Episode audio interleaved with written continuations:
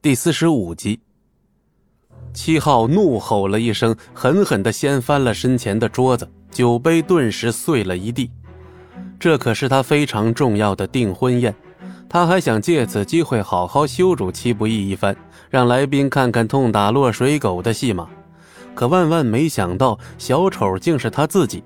订婚宴被戚不义搅的是天翻地覆，绝对会沦为笑柄。哭哭你妈呢！哭，都给我滚滚呐！齐青松也几乎要崩溃了，冲着丧葬一条龙的人大吼了起来。可专业团队的情绪才刚刚渲染到位，却被主人强行劝退。老板，您这是什么意思？我们可是说好的当场结账，就算现在轰我们走，这钱你还是得给啊！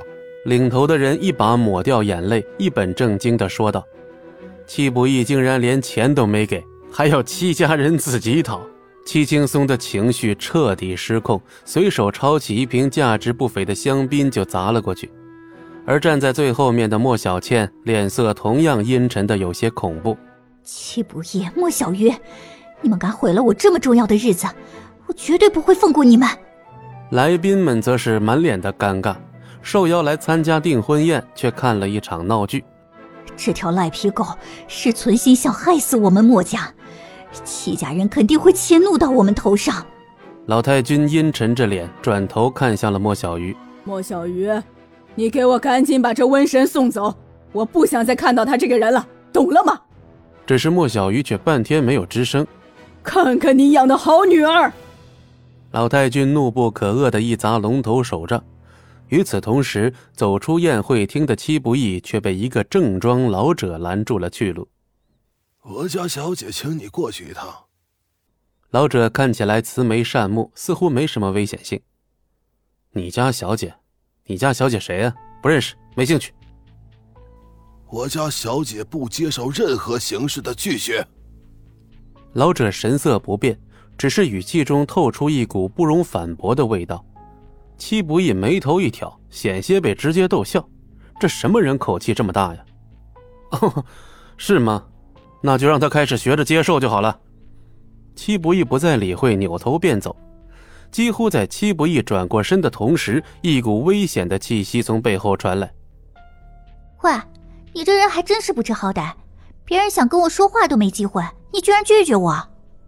一道悦耳的声音飘入了戚不义耳中，而那股危险的气息也瞬间褪去，好像从未出现过一般。嗯，是你啊。戚不义回头一看，却发现竟是那位王家千金王雨柔。近距离这么一打量，这位王雨柔长得的确是清秀脱俗，很难让人不对她产生好感。好久没见到像你这么有趣的家伙了，你把人整得这么惨，也不怕他们报复你？王雨柔眨着那双水灵灵的美眸，似笑非笑地打量着戚不义。那又怎么样？嘿嘿，不如你做我的小弟吧。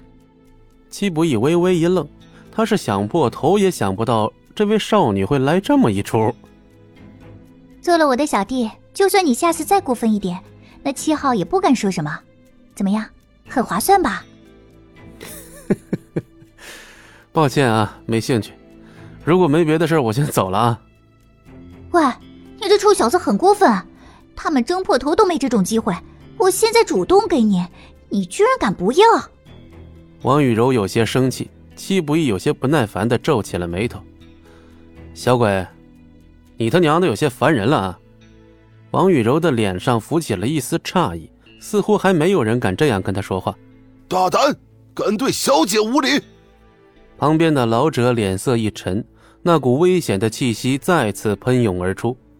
话音未落。老者便一个箭步来到了戚不义身前，满是老茧的大手狠狠地抓向戚不义的肩膀，速度之快，好似一颗流星一般。